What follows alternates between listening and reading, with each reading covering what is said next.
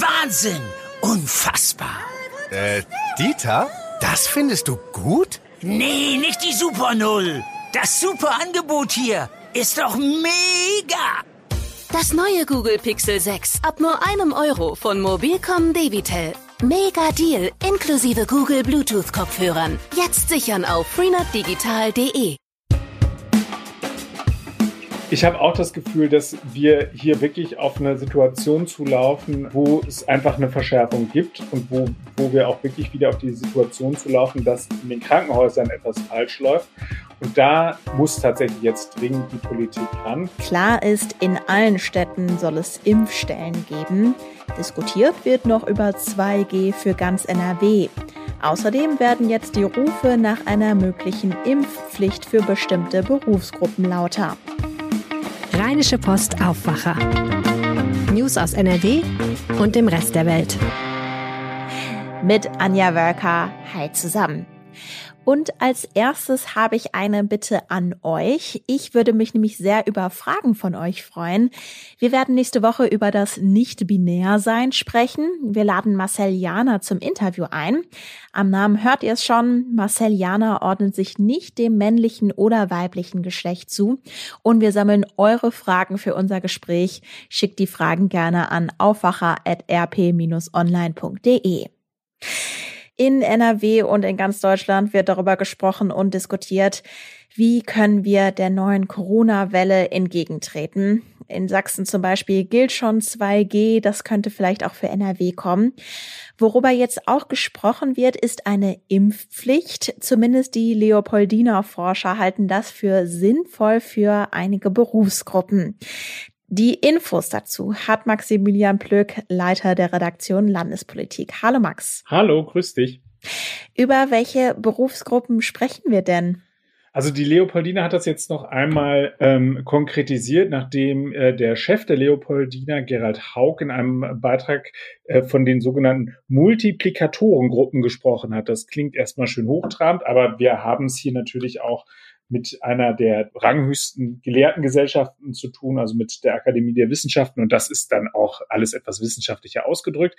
Die haben es dann aber nochmal erklärt und haben dann gesagt, darunter könne man beispielsweise Pflegepersonal, Lehrer oder andere Berufsgruppen verstehen, die halt viel Kontakt zu anderen Menschen haben. Okay. Diese Forderung von den Forschern, die wird auch durch verschiedene Menschen unterstützt, unter anderem NRW-Politiker. Welche Stimmen gibt es denn dazu? Also die Grünen sind da ja tatsächlich schon am Dienstag mal auf dem Markt gewesen und hatten das äh, laut gefordert. Die fühlen sich jetzt natürlich durch diese ja doch ranghohe Unterstützung durch die Leopoldina dann auch einfach nochmal in ihrer Argumentation bestätigt. Ich habe da gesprochen mit Merdat Mustafizade, der äh, das übrigens nicht nur auf die ähm, auf diese Impfpflicht bezogen hat, sondern der auch einfach nochmal gesagt hat, die Haltung, die die Grünen haben zum Thema äh, 2G-Regelung, also nur für Genesene und Geimpfte äh, Freizeitaktivitäten zuzulassen. Das ist auch offensichtlich eine Haltung, die sich die Leopoldina zu eigen gemacht hat und empfohlen hat. Und insofern fühlten sich die Grünen in NRW da voll und ganz äh, bestätigt. Wir haben ja auch schon in der Vergangenheit, also vor mehreren Monaten, über eine Impfpflicht gesprochen. Und damals war immer das Ergebnis, dass zumindest das NRW-Gesundheitsministerium gesagt hat, nee, das gibt es nicht und das kommt auch nicht. Inwiefern hat sich das vielleicht jetzt angesichts der aktuellen Corona-Situation nochmal verändert? Also der Druck dürfte natürlich steigen, wenn eben jetzt die Wissenschaft auf diese Linie einsteckt und sagt, äh, dass man da offensichtlich jetzt auch keine Denkverbote mehr haben darf. Andererseits, ich habe gestern nochmal im NRW-Gesundheitsministerium nachgehorcht und da sagte man mir, dass Karl-Josef Laumann bei seiner Haltung bleibe, also dass er sagt, er möchte halt eben keine Impfpflicht haben, aber dass für ihn die Impfung zur Ethik bestimmter Berufsgruppen dazugehört. Und dazu zählt er beispielsweise eben das medizinische, das fliegende und auch das erziehende oder lehrende Personal. Äh, und dass es für ihn dann ganz selbstverständlich sei, dass sich dort die Menschen ähm, impfen lassen. Das ist natürlich sozusagen, das ist der Wunsch der Vater des Gedanken. Ähm, er ist jetzt kein Befürworter einer echten Verpflichtung. Äh, auch der Ministerpräsident hat sich ähnlich geäußert. Der hat ja gesagt, ähm, man könne in dieser Gesellschaft nicht immer noch mehr Druck erzeugen. Da sind sich also Herr Laumann und äh, Hendrik Wüst offensichtlich einig. Ich fand aber äh, auch bemerkenswert, dass es dort äh, Rückendeckung auch von Oppositionspolitikern gab. Äh, Lisa Christine Kapteinert, die ist SPD-Fraktionsvize, die hat halt eben gesagt, dass man in den Gesundheits- und Pflegeberufen jetzt wirklich jede einzelne Kraft brauche und dass man da halt eben wirklich dann auch mit so einer äh, Impfpflicht vorsichtig sein äh, solle, eben ähm, äh, weil dort der Laden am Laufen gehalten werden müsse. Deswegen hat sie vorgeschlagen, ähm, dass man eine verschärfte 3G-Plus-Regelung am Arbeitsplatz brauche, um äh, und dass das mehr bringen würde als eine Impfpflicht für bestimmte Berufsbranchen. Okay, also Zwischenfazit, die Forderung steht im Raum, aber im Hintergrund wird quasi nichts gerade vorbereitet. Es ist, glaube ich, so, dass da auch nochmal darüber gesprochen wird, wenn denn tatsächlich eine Ministerpräsidentenkonferenz zustande kommt, dann wird es sicherlich auch nochmal auch darum gehen, ob man eine äh, Impfpflicht tatsächlich durchsetzen kann. Das ist natürlich auch wirklich ein scharfes Schwert, was man da benutzt und was halt eben man ja auch erstmal rechtssicher hinbekommen muss. Dazu müsste aber dann auch erstmal der Widerstand aufgegeben äh, werden, äh, dass es überhaupt zu einem solchen Bund-Länder-Treffen kommt, so wie es sich ja Hendrik Wüster, NRW-Ministerpräsident, wünscht. Ähm, da gab es jetzt erste äh, zarte Anzeichen, dass da auch die SPD-geführten Länder da offensichtlich einschwenken. Es ist gibt immer noch keinen Termin derzeit, aber es ist wahrscheinlich, dass das entweder sogar noch Ende dieser Woche oder äh, Anfang kommender Woche dann zu einem Treffen kommen könnte. Was jetzt schon was es jetzt schon gibt, ist eine neue Corona-Schutzverordnung. Da sind meiner Meinung nach so Regeln drin, die irgendwie so ein Mix aus schärferen und lockereren Regeln sind, oder? Ja, ich glaube, so kann man es sagen. Das trä trägt so ein bisschen dem Rechnung, dass wir jetzt auf die Karnevalssaison äh, ja zulaufen. 11.11. .11. ist heute. Also das heißt, ab heute wird, äh, äh, werden die Jecken wieder ein bisschen mehr schunkeln. Und das ist tatsächlich auch wirklich wörtlich in eben diese Corona-Schutzverordnung mit aufgenommen worden.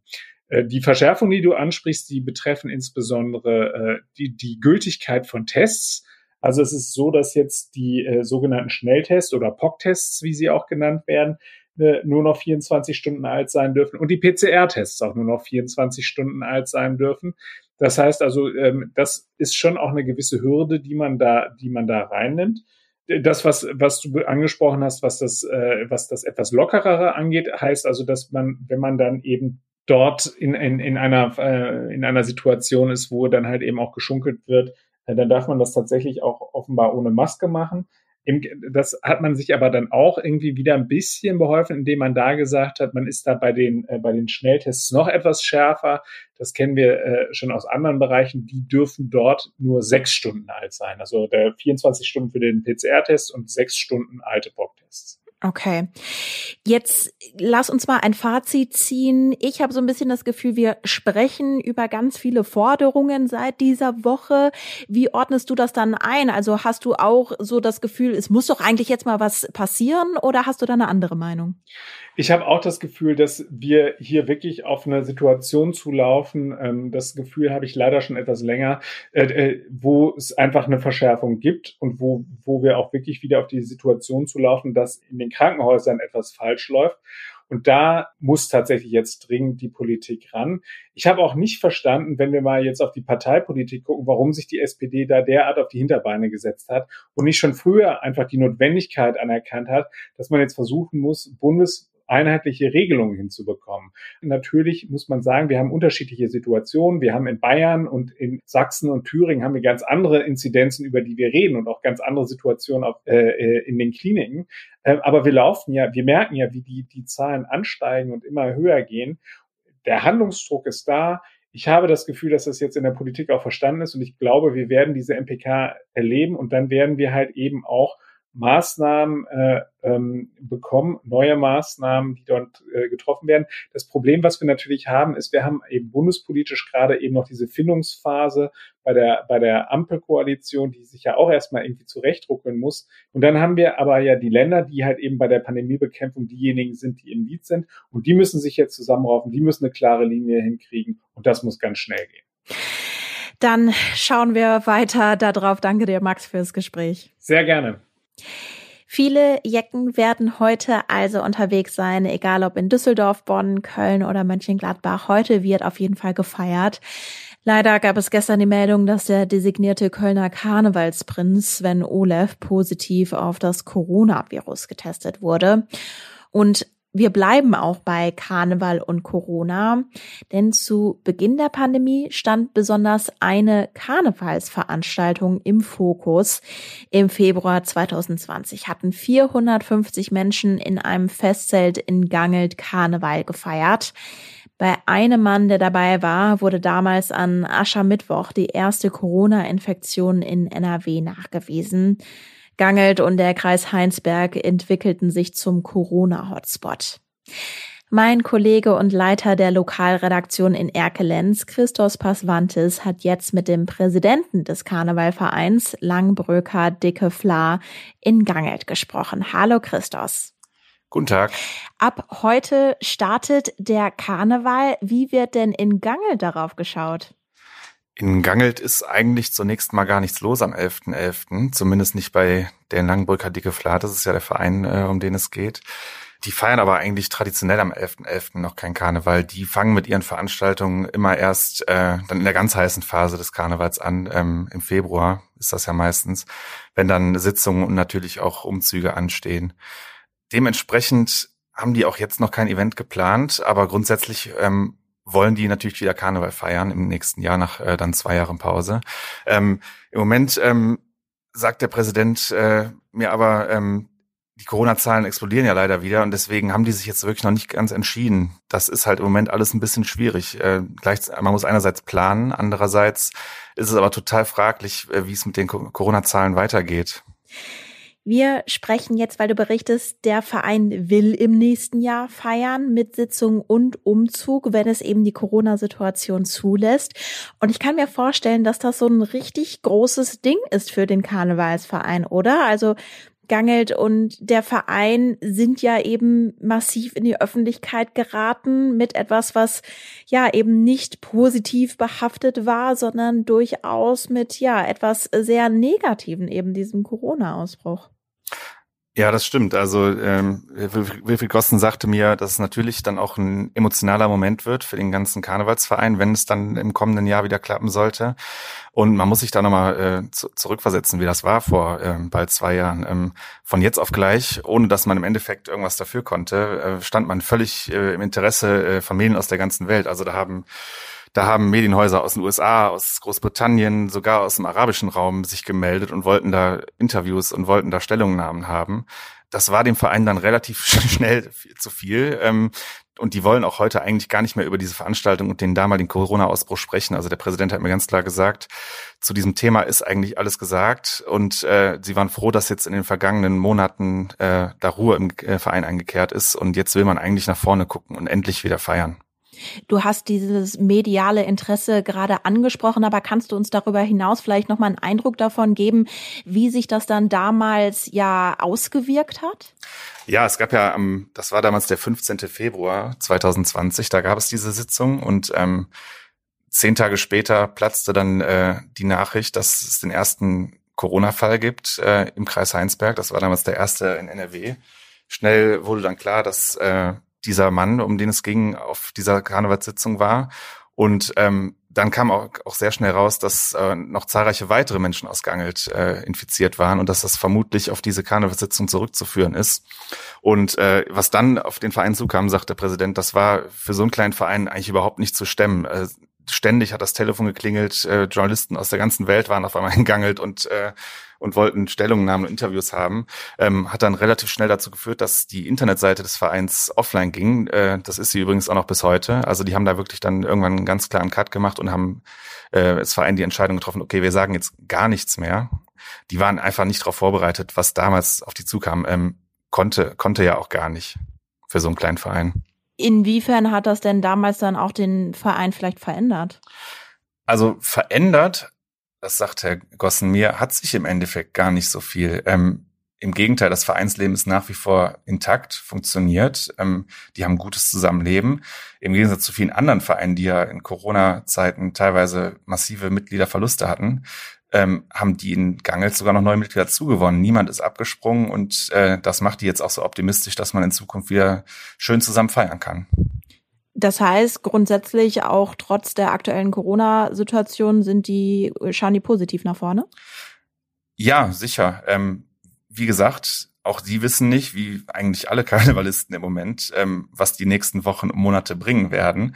Das ist halt genau diese Zwickmühle, in der sich die Karnevalisten gerade befinden. Ne? Einerseits muss man ja planen, andererseits ähm, ist es ja durchaus möglich, dass dann alle Planungen sowieso wieder nicht funktionieren.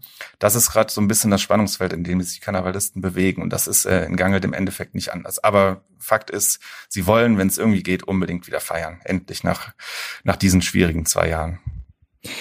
Christos Passwantes zum Karnevalverein Langbrücker Dicke Fla ausgangelt. Ganz herzlichen Dank dir für die Infos. Vielen Dank.